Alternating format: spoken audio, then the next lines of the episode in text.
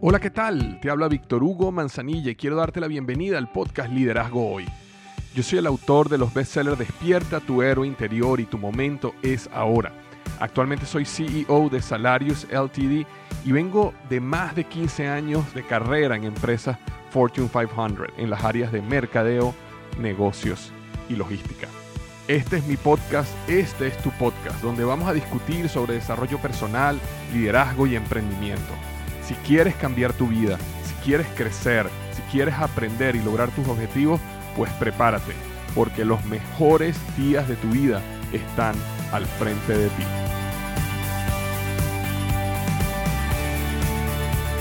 Hola, ¿qué tal? Te habla Víctor Hugo Manzanilla, súper contento de estar una semana más aquí en el podcast Liderazgo Hoy, donde hablamos sobre productividad, negocios, dinero, emprendimiento, todos estos temas. Sin embargo, voy a hablar un tema súper importante, eh, que es nuestros hijos, ¿ok? Nuestros hijos.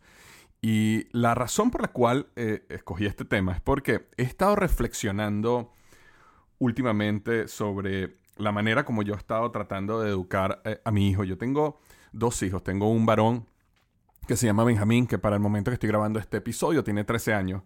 Y tengo una niña que tiene 5 años, se llama Eliana Sofía. Y estuve, he reflexionando últimamente, especialmente en el caso de mi educación a Benjamín, que es el que, bueno, ya está entrando en ese periodo de la adolescencia, ya está empezando a pensar un poco en futuro, universidad, qué va a hacer, estudiar, carrera, este tipo de cosas. Y eh, tuve la oportunidad de tener un, eh, un café con, con una, bueno, un futuro alumno de, de EGM Coaching que estaba muy interesado en el programa de coaching, pero él pidió tomarse un café conmigo, quería hacerme unas preguntas del programa, pero en esa conversación él me empezó a contar un poco acerca de cómo él había educado a su hijo. Y realmente me, impactó varias cosas que él dijo. Algunas yo las estaba haciendo quizás de manera intuitiva, otras no. Y entonces, eh, eh, como he estado pensando en este tema y aparte pasó esto, dije, oye, voy a hacer un, un podcast sobre un poquito lo que he aprendido. Y nuevamente, parto desde el punto de que yo estoy en un proceso de aprendizaje. Yo soy un padre que, eh, como les dije, tiene un hijo, tengo un hijo de 13 años, estoy en completo proceso de aprendizaje, cometo errores, voy a cometer errores y de hecho cualquier comentario positivo que agregue valor o cualquier comentario negativo, si hay algún error que tú crees que estoy cometiendo, siempre, siempre, siempre puedes buscarme en las redes sociales en VH Manzanilla, V de Víctor, ok, VH Manzanilla y ahí puedes escribirme cualquier cosa que quieras sobre este episodio específicamente. Pero justamente lo que quería hablar hoy era seis consejos. Seis consejos para criar hijos exitosos. Y el primer consejo, yo lo he mencionado varias veces antes en el podcast, pero no podía no mencionarlo cuando voy a hablar un episodio sobre este tema, es el concepto de tiempo de cantidad versus tiempo de calidad. Nosotros creo que nos han eh, enseñado, quizás de una manera un poco eh, perdón, errónea, eh, que lo más importante es el tiempo de calidad, ¿verdad? Y de hecho hemos escuchado muchísimo acerca de necesito tiempo de calidad, apaga el teléfono, apaga el, el televisor, apaga esto, vamos a tener tiempo de calidad. Por supuesto que el tiempo de calidad es muy importante, pero una de las cosas que yo he aprendido en la vida es que el tiempo de calidad, el verdadero tiempo de calidad profundo, donde ocurren conexiones hermosas entre tus hijos y tú, y también cualquier persona a tu alrededor, son, suceden luego de momentos de cantidad. Tú no puedes llegar a tu hijo o a tu hija y decirle, mira, eh, mi amor, tengo solo 15 minutos, así que por favor tengamos 15 minutos de profunda conexión. Cuéntame tus problemas más eh, íntimos y que te están, y que te están eh, afectando más. Déjame darte el consejo, el mejor consejo que te puedo dar en los próximos 15 minutos y vamos a tener un momento padre e hijo o padre e hija o madre e hijo, madre e hija que va a ser el más hermoso en estos 15 minutos. Hagámoslos de calidad. Eso realmente no pasa. Lo que sucede es que tú tienes tiempo de cantidad. Estás un fin de semana con tu hijo, con tu hija, estás en una vacación con tu hijo, con tu hija. Hay un proceso donde hay tiempo, hay relajación, podemos conversar y de repente en ese tiempo ocurre un momento de calidad muy hermoso, un momento donde a lo mejor un hijo te revela algún problema que tiene o algún deseo que tiene, o alguna duda que tiene, y entonces ahí es donde puedes aprovechar ese momento y crear una conexión muy, muy profunda. Entonces, el primer consejo es que siempre, siempre, siempre tienes que agendar, reservar en tu agenda tiempo de cantidad, tiempo de cantidad. Y una de las cosas, las personas que tienen tiempo siguiéndome saben que he hecho esto por años ya, es que yo tengo lo que se llama la noche de hombres. Y que ha variado qué, noche de la semana es, ¿no? Se llamaba antes noche de hombre, ahora se llama noche de papi, porque ahora tengo una hija. Pero al principio, cuando era solo Benjamín, era una noche donde solo salíamos Benjamín y yo a comer o a jugar o a un parque o a hacer videojuegos, cualquier cosa que él quisiera hacer. Esa era una noche donde teníamos unas tres horas donde íbamos y hacíamos algo padre e hijo no había, no, juzgaba, no hay regaño, no hay nada. Es simplemente un momento para estar juntos. Este no es el momento donde yo voy a educar. Este no es el momento donde yo lo voy a estar reclamando que está comiendo mal o con la boca abierta o que está eh, eh, agarrando el tenedor de la manera incorrecta. Este no es el momento para eso. Este es un momento solo de compartir. Y eso yo lo he hecho semanalmente por años. Por años. De hecho, una de las cosas más difíciles que ocurre en mi vida y en mi familia es que yo tenga que cancelar una noche de hombre, porque mi hijo me pone en la agenda cuándo lo vamos a recuperar, cuándo lo vamos a recuperar. Se ha convertido en uno de los momentos más preciados para mi hijo. Y para mi hija, que todo tiene cinco años, todavía ya no ha entendido un poco lo que es la frecuencia de la noche de papi, pero poco a poco la va a ir entendiendo más y estoy convencido que se va a convertir en ese espacio donde solo ella y yo vamos a tener un tiempo para compartir, estar juntos y tener tiempo de cantidad de una manera organizada e intencional. Adicionalmente, por supuesto, los fines de semana, las vacaciones, todo ese tipo de cosas colaboran muchísimo a tener tiempo de cantidad. Pero por lo menos, así yo esté sumamente ocupado, así tengamos un trimestre de muchísimo trabajo, siempre va a haber una noche a la semana con Benjamín y la siguiente semana con Eliana Sofía. Y la siguiente semana nuevamente con Benjamín y la de más arriba con Eliana Sofía. Y de esa manera, dos veces al mes yo tengo ese tiempo uno a uno con mis hijos. Y eso es el primer punto entender de que el tiempo de cantidad de manera intencional en tu agenda es lo que te va a permitir llevar, llegar a los tiempos de calidad y tiempos de alta conexión emocional. Segundo consejo, dar el ejemplo y discutir el ejemplo. Algo muy importante cuando uno está educando a sus hijos es que ellos aprenden más por el ejemplo que por lo que uno dice, ¿verdad? Y eso lo sabemos todos. Sin embargo, tenemos que tener mucho cuidado porque ellos están muy atentos, ¿no? Y yo recuerdo una experiencia que tuve de que en el colegio, cuando yo llevo a mi hijo al colegio, hay una zona donde uno no se puede parar porque genera mucho tráfico. Entonces pusieron unos letreros y dicen, no te puedes parar aquí para que tu hijo se baje en esta zona, no lo puedes hacer. De hecho, hay épocas donde hay policías ahí, si te paras, te, te paran y te ponen una multa.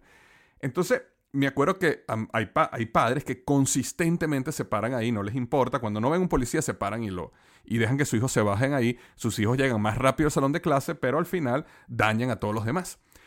Hubo un día en que estaba lloviendo. Y estaba lloviendo y yo decido pararme en ese lugar porque nuevamente queda muy cerca de la puerta del colegio. Y le digo a mi hijo, me paro y le digo, hijo, bájate, bájate, bájate ahorita, corre a la puerta y así este, no te moja. Y yo en mi cabeza estaba pensando de que, bueno, está lloviendo, estoy protegiendo a mi hijo que no se vaya a mojar. ¿Qué pasó? Cuando semanas después yo estaba viendo otros padres que andaban parándose ahí, eh, cuando sabemos que no se debe hacer, y yo hice el comentario de que, oye, vale, estos padres no entienden, no siguen las normas, mira la cola, el tráfico que están haciendo. Mi hijo lo que me dijo fue, este, no, no seas, y no me acuerdo ahorita, la palabra exacta que utilizó fue muy fuerte, pero fue algo así como que, no, era algo como, no era hipócrita exactamente, pero, pero era algo así, era como que no seas hipócrita que tú también te paraste aquí una vez. Y en ese momento a mí eso me pegó del punto de vista de, oye, mi hijo se dio cuenta que yo hice algo que no era correcto por un día, no importa la razón. La razón era que él, eh, yo, quería que no, yo no quería que él se mojara y estaba lloviendo muy fuerte. Y de verdad yo lo hice, de verdad yo sé que yo lo hice no por tomar ventaja, sino lo hice por la razón de que no quería que él se mojara. Sin embargo, para mi hijo fue, tú rompiste las reglas también. Entonces tú eres igual que los demás. Entonces, ¿qué quiero decir con esto? Que nosotros muchas veces como padres rompemos reglas. Rompemos reglas cuando eh, este, hay un límite, eh, no hay un policía y hacemos algo que no se debe hacer, o cuando ocurre una oportunidad y, tomamos ventaja de una manera incorrecta y nuestros hijos están ahí. Ahora, no hablemos de lo negativo solamente, hablemos también de lo positivo. Es importante que cuando uno haga algo que es correcto, tengas el tiempo de discutir con tu hijo por qué tomaste la decisión de hacer lo correcto. Y si él decide hacer lo correcto también, es importante tener la discusión de por qué decidiste hacer lo correcto. Recuerdo una historia que voy a ahondar un poquito más en un punto más adelante, pero estábamos en, una, en un evento, nuevamente voy a ahondar más en ese evento en unos minutos, pero estábamos en un evento y había una oportunidad de acercarnos para conocer mejor a los participantes del evento, a los, a los deportistas, llamémoslo así. Pero estaba haciendo un sol terrible y la zona donde nosotros estábamos era de sombra. Para tú poder ver a los, a los deportistas desde cerca, tenías que caminar y tenías que estar a la intemperie y no, tú no sabías en qué momento los deportistas iban a salir. Entonces tú ibas a pasar una buena hora quizás en la intemperie. Y nosotros estábamos en nuestra sombra, había brisa, estábamos muy cómodos y podíamos ver a los deportistas desde ahí. Ahora, yo en mi cabeza decía, oye, pero no es lo mismo verlos desde aquí, que estamos, no sé, a 100 metros de ellos, que verlos de frente, es decir, a 1, 2 metros, 3 metros donde ellos están, cuando salgan.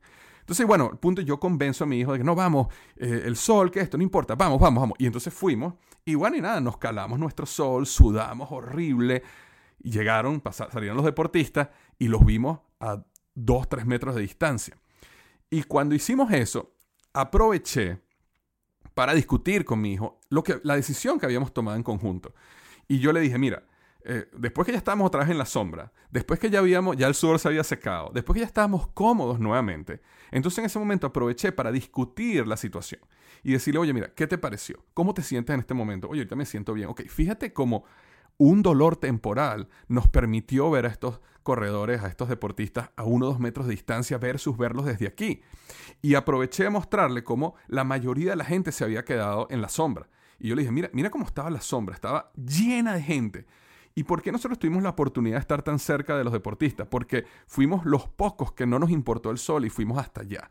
Y entonces aproveché para tener esa conversación y poder conectar esa experiencia con un poco de lo que eh, es la vida, ¿no? Y decirle, mira, la mayoría de la gente va a preferir el camino sencillo, el camino cómodo. Poca gente están dispuestas a ir al frente y calarse el sol y calarse el dolor y calarse el, el, el dolor que, que, están pasando, pero al final la experiencia en la vida de la gente que toma esa decisión es mucho mejor que los que se quedaron aquí en la sombra. Y esto era un momento que era una sola vez en la vida, había que aprovecharlo al máximo. Entonces aprovecho todo este momento para crear una conversación donde eh, me asegure que él está entendiendo la razón por la cual tomamos decisiones correctas.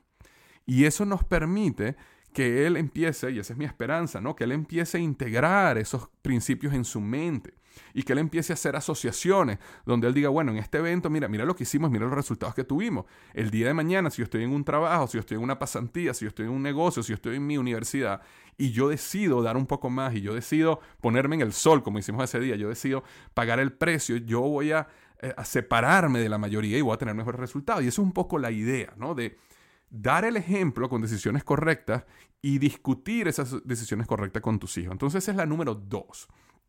La número tres es que te asegures de que tus hijos aprenden lo imprescindible. Y aquí va eh, a variar muchísimo de acuerdo a tus valores, tus principios y lo que tú consideres imprescindible. Eh, si eres una familia, por ejemplo, eh, profundamente religiosa o espiritual, bueno, habrán ciertas cosas dentro de tu religión o dentro de tu creencia espiritual que tú quieres que tus hijos aprendan. Si eres una persona que está muy involucrada en alguna otra área, vas a tener, eso va a ser importante para ti. Pero es muy importante que definamos qué es lo imprescindible. ¿Qué es lo imprescindible? Y por ejemplo, en mi caso, habían, em, ¿sabes? Por encima de las, digamos, de las cuestiones básicas de valores, principios, este, y toda esta parte, habían tres cosas que a mí me parecieron muy, muy, muy, muy importantes. Una de ellas era que eh, yo necesitaba, me parecía imprescindible que mi hijo hiciera deporte, que hiciera ejercicio.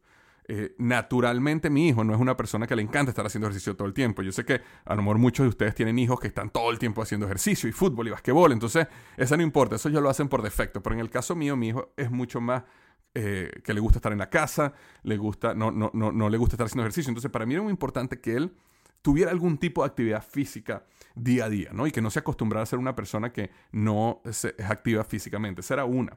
Número dos, para mí era muy importante que él aprendiera a defenderse como, como hombre y mujer, y te, voy a contar lo que aprendí después como mujer, que aprendí de las mujeres, pero como hombre en ese momento mi manera de pensar era, él tiene que aprender a defenderse, por lo menos yo tengo que darle a él las habilidades para que él pueda defenderse en un momento donde alguien venga a atacarlo a él. Y en tercer lugar, otra cosa que era muy importante que yo necesitaba que él aprendiera era programación. Eh, una de las creencias que yo tengo y esta es una creencia mía, pero la, tómala o la deja si, si no piensas igual que yo, pero para mí algo que es imprescindible en la juventud hoy es que ellos tienen que aprender a programar. El lenguaje del futuro es la programación. Yo recuerdo que cuando yo era niño, mi mamá y mi papá siempre, siempre, siempre me metieron en clases de inglés. Desde que yo era niño, no importaba. Mira, yo me acuerdo de épocas donde mi familia estaba bien financieramente, me acuerdo de épocas donde mi familia estaba mal financieramente, pero nunca me acuerdo de una época donde no estaba en clases de inglés. No importa si hubiera dinero o no hubiera dinero, no importa quién me llevara, tiempo, transporte, alguien, una familia, una tía, lo que sea, pero siempre estuve en clases de inglés porque había en la mentalidad y mi papá, había algo que era, es imprescindible que Víctor Hugo aprenda a hablar inglés.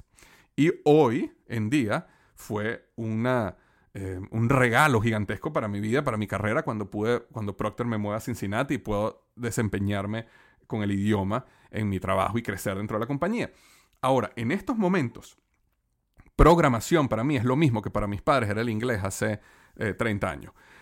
Para mí me parece que en el futuro la entender cómo funciona un algoritmo mentalmente, entender cómo, cómo, cómo, cómo piensa un computador, inteligencia artificial, todo lo que viene en el futuro es imprescindible. Entonces, el tercer punto es que mi hijo tiene que aprender a programar. Entonces, yo siempre, no importa si me estoy yendo bien o me estoy yendo mal, él siempre está en clases de programación y él está aprendiendo diferentes lenguajes de programación.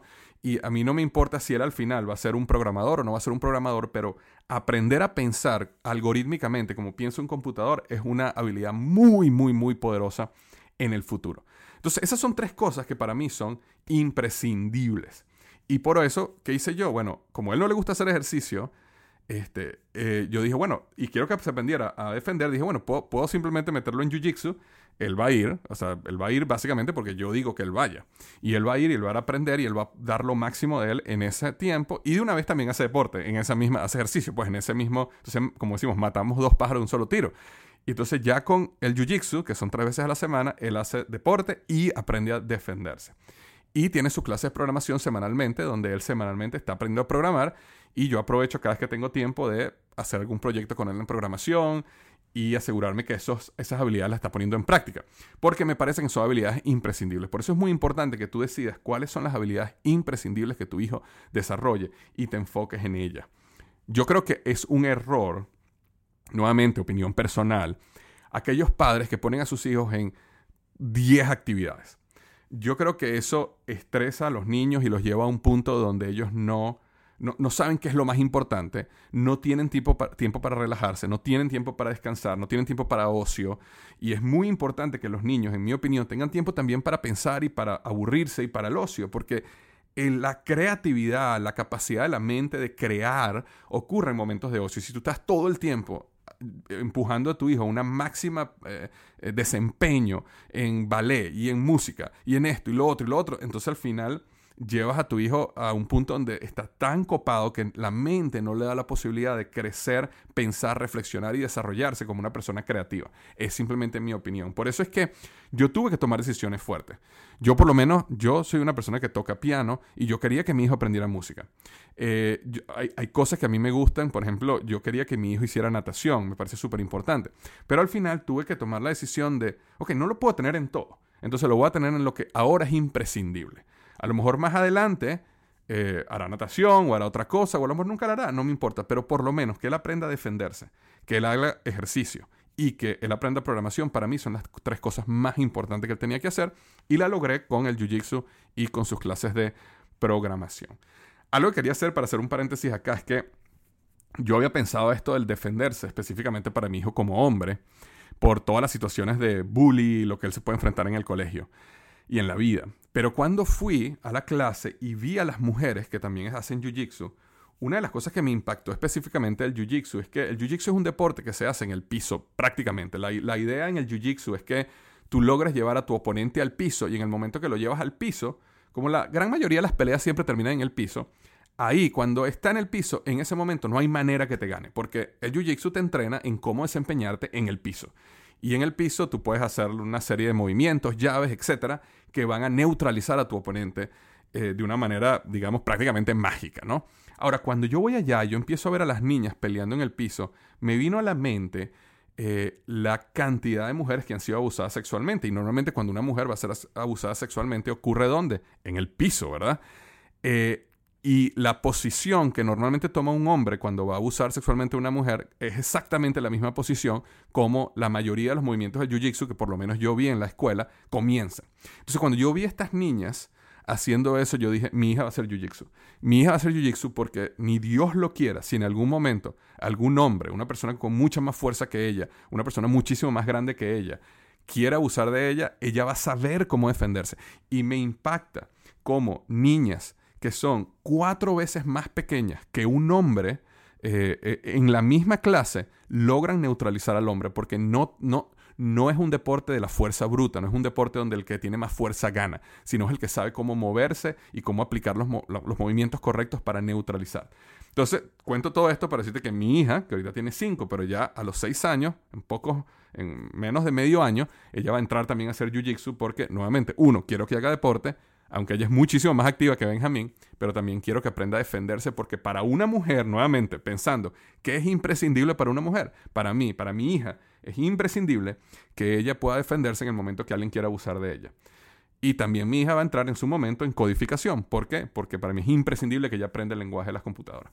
Ok, estábamos en el punto número 3, que es asegúrate que aprenda lo imprescindible. La número 4 es, consigue algo que le apasione a tu hijo y haz que te apasione a ti también. Consigue algo que le apasione a tu hijo y haz que te apasione a ti también. Eh, esto, esto sí es a lo que yo he aplicado al máximo. De verdad, de verdad, de verdad que eh, he descubierto cosas que a mi hijo le apasionan. De hecho, mi hijo una época, y todavía le apasionan mucho los videojuegos, y a mí no me apasionan, pero he aprendido a jugarlos para tener esos momentos de cantidad con él, para poder hablar el mismo lenguaje de él. De hecho, inclusive yo veía que él seguía ciertos youtubers que son gamers, que están en el mundo de los videojuegos. Y yo empecé también a seguirlos para ver los videos que hacían, para ver qué decían y para entender el lenguaje y cómo hablarle. Y cuando mi hijo hablara conmigo, pudiéramos hablar un lenguaje con una jerga muy similar, porque él sintiera que yo entiendo lo que él me está queriendo decir. Ahora, este, de repente mi hijo se empezó a apasionar muchísimo por la Fórmula 1. Él vio este documental, o lo vimos juntos, este documental de Fórmula 1 que está en Netflix, que se llama Drive to Survive, y ahí se pegó en la Fórmula 1. Entonces, ¿qué hice yo? Yo estoy pegado también en la Fórmula 1, aprendiendo la Fórmula 1 con él, este, tratando de vivir y ver todas las carreras con él. Pero el objetivo mío no es que yo quiero hacerme fan de un nuevo deporte. De hecho, en general, yo trato de no hacerme fan de ningún deporte porque tengo tan poco tiempo que prefiero utilizar mi tiempo en otras cosas. Pero en este caso lo estoy haciendo intencionalmente y estratégicamente porque quiero tener un tema de conversación con mi hijo. Y quiero que cuando mi hijo me vea y me cuente una noticia sobre la Fórmula 1, yo pueda entender qué significa yo pueda tener una conversación con él, que él diga, mi papá sabe lo que estamos hablando, estamos hablando del mismo nivel, no que sea una conversación donde, como muchas veces pasa, que llega el hijo y le cuenta al papá o a la mamá algo que le apasiona, lo que está haciendo, y los papás están completamente perdidos en qué es esto, no saben ni cómo responderle, y le responden con un, sí, sí, está bien, mi amor, te felicito, buenísimo, pero eso no es lo mismo que tener una conversación, de que pueda hacerle preguntas profundas, de poder entender.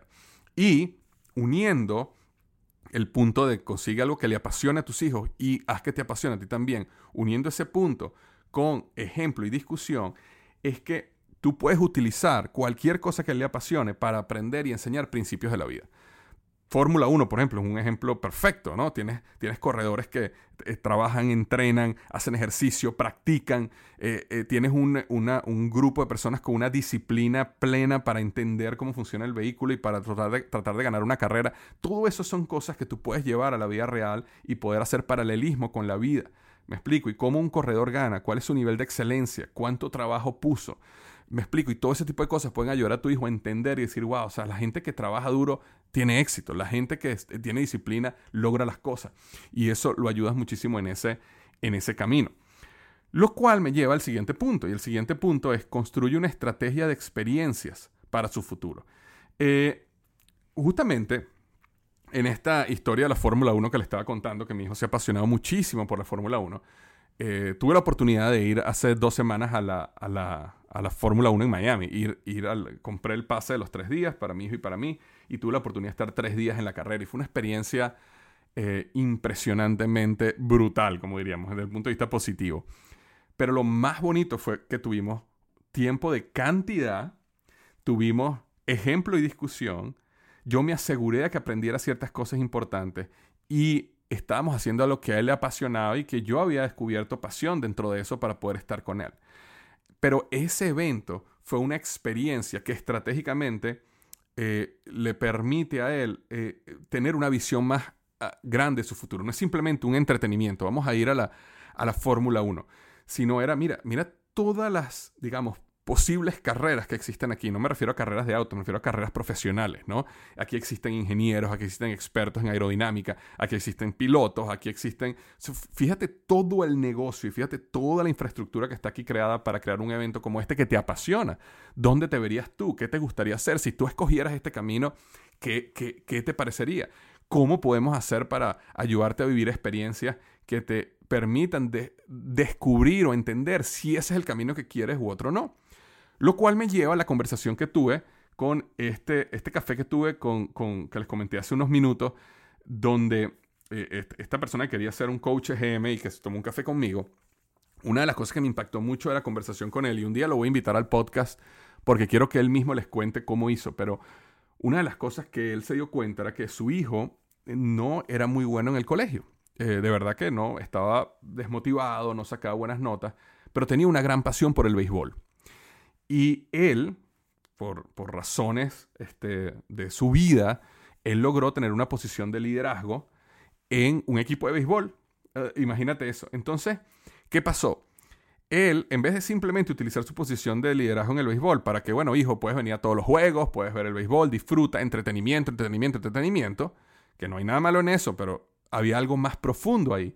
Él aprovechó las conexiones que él estaba teniendo a través del mundo del béisbol para que su hijo viviera experiencias dentro del béisbol que le permitieran a él descubrir dónde le gustaría estar en el futuro. Definitivamente su hijo no iba a poder ser pelotero, tenía 12 años, no tenía las habilidades de ser un pelotero y llegar a, jugar, digamos, béisbol en las grandes ligas. Entonces esa no era una opción. Pero ese no es el único camino. De la misma manera que mi hijo probablemente no vaya a ser a lo mejor un corredor de Fórmula 1, porque a lo mejor no tiene la habilidad, no lo sé.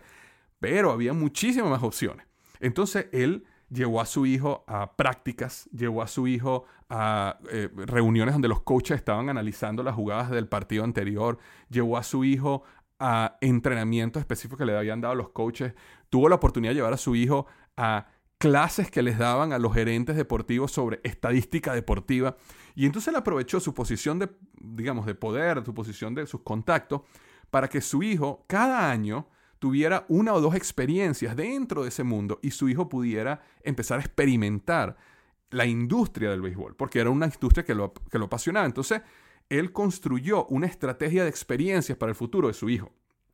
¿Y qué pasó? Su hijo al final decidió estudiar gerencia deportiva, se vino a los Estados Unidos, estudió en Tampa, se graduó en Tampa como gerente deportivo y logró conseguir un trabajo donde, nada más y nada menos que en los Yankees de Nueva York, la franquicia más grande de béisbol del mundo.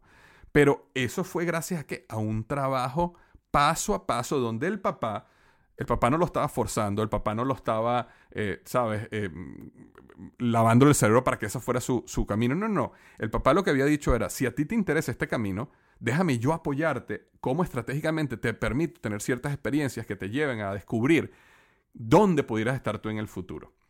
Y eso es algo que nosotros podemos hacer por nuestros hijos, porque si, si tu hijo le gusta el arte, o tu hijo le gusta la ingeniería, o a tu hijo le gusta la medicina, si tú empiezas a descubrir dónde están esas tendencias y esos deseos, cómo tú puedes con esfuerzo, con contactos, con conexiones, con amigos, con dinero, que tu hijo pueda vivir ciertas experiencias donde él pueda nuevamente vivir cómo podría ser su futuro y empezar a descubrir cada vez más qué es lo que él quiere hacer en el futuro. Y no solo eso, sino que le das una gran experiencia cuando él al final decía salir a buscar un trabajo, entrar a una universidad o comenzar su propio negocio. Porque de hecho, uno de los ejemplos que me daba este, este amigo Leonardo era que su hijo, cuando su hijo fue a buscar trabajo, te podrás imaginar, cuando él le mostró el currículo de experiencia, le dijo, mira, yo no, yo no soy simplemente un muchacho que se acaba de graduar de gerente de deporte en la Universidad de Tampa. Fíjate lo que yo hice. Yo aprendí los sistemas de picheo con los Phillies de Filadelfia, porque mi papá me mandó una semana para allá. Yo aprendí estadística con, voy a inventar aquí el equipo porque no me acuerdo, pero creo que era con un equipo de, eh, las grandes ligas de Texas. Yo aparte hice esto con el equipo número 3 de Venezuela. Entonces, el, hijo no, no solo eh, tenía el título y estaba ahí buscando el trabajo, sino que aparte tenía una serie de experiencias que cuando llegó allá, me imagino yo, ¿no? Que la gente de los Yankees le dijo, wow, este es un muchacho que mira todo lo que ha vivido, mira todas las experiencias que ha tenido y le ofrecieron su trabajo y bueno, está, está ahorita, digamos, en este momento en lo que sería su trabajo del sueño. Pero eso fue gracias a que el papá o los padres eh, construyeron una estrategia de experiencias para el futuro de su hijo. Y el último, y con esto cierro, es crea momentos inolvidables. Los momentos inolvidables tendemos a pensar de que son momentos que ocurren por casualidad. Todos nosotros hemos tenido momentos inolvidables que ocurrieron por casualidad. Una sorpresa que alguien nos dio, no la esperábamos y fue hermosísimo, ¿verdad? Esas cosas nos han pasado a nosotros. Hemos tenido suerte. A veces pasa algo que es un milagro o algo de suerte y ¡boom! Es un momento que es inolvidable. Pero la realidad es que los momentos inolvidables con nuestros hijos nosotros los podemos intencionalmente crear.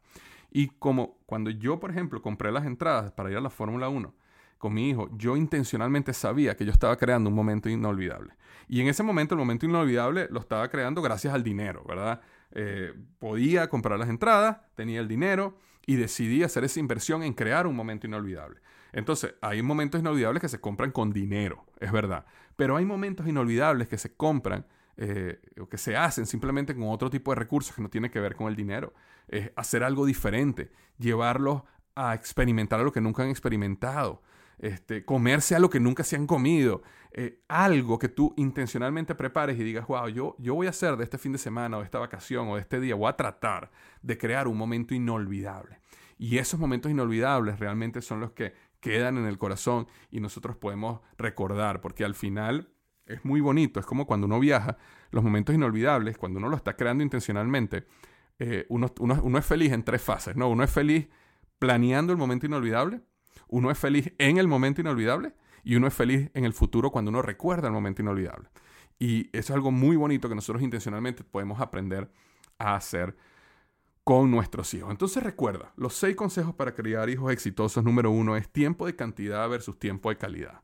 Necesitas tiempo de cantidad para poder tener tiempo de calidad. Número dos, Da el ejemplo frente a tus hijos siempre, haz lo correcto y después discute por qué hiciste lo correcto. Y muy importante, discute si te sentiste tentado a hacer lo incorrecto.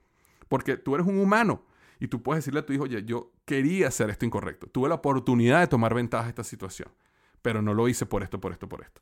Número tres, asegúrate de que aprenda lo imprescindible. Hay, hay habilidades y conocimientos que tiene que tener para poder tener éxito en la vida. Necesitas dárselo.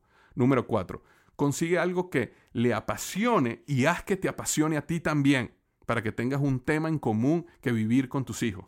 Número 5, eh, perdón. Construye una estrategia de experiencias para su futuro. Asegúrate que él viva las experiencias que él tiene que vivir para poder alinearse muy bien mentalmente cuál es el futuro que él quiere vivir y construir para su vida.